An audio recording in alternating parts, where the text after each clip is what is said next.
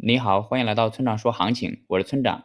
现在是北京时间四月十五日的上午八点零五分，BTC 即时价格六三二零零 U。我们先来看今天的行情。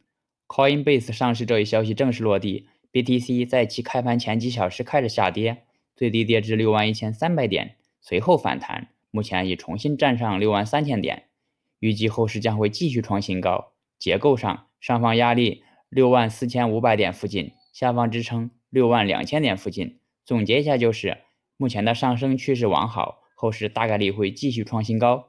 接下来是交易思维模块，有一个现象很有意思，那就是每当山寨币普涨时，就有很多人来问我还能不能买，而每当山寨币普跌时，问该问题的人就会非常少。从这点可以看出，大家在上涨时的风险偏好就会变高，而在下跌时的风险偏好就会变低。这就是追涨杀跌产生的根本原因。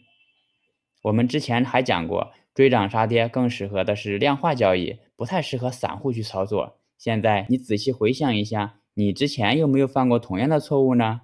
那么如何解决这一难题，就成了我们今天的重点。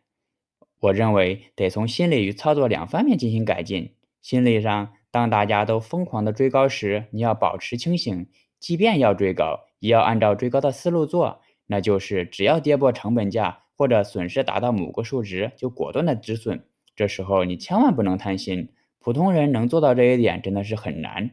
操作上呢，要与大部分的散户做相反的操作。如果你在心理上能做到上面说的那样，那么在操作上也就不难做到。但要注意的是，这里的反的操作不是让你在大家做多时你去做空，而是让你在大家都看多和买入时开始止盈。毕竟我在牛市是不建议大家去做空的，甚至连对冲都不要做。最后要说的是，昨天山寨币暴涨时，有几个同学就对我说，他们会等六万两千点附近的机会，这就是正确的思路。这几位同学应该奖励自己一朵小红花。好了，以上就是本期节目的全部内容。如果你想参考我的最新操作，请查看今天的策略版分析。拜拜。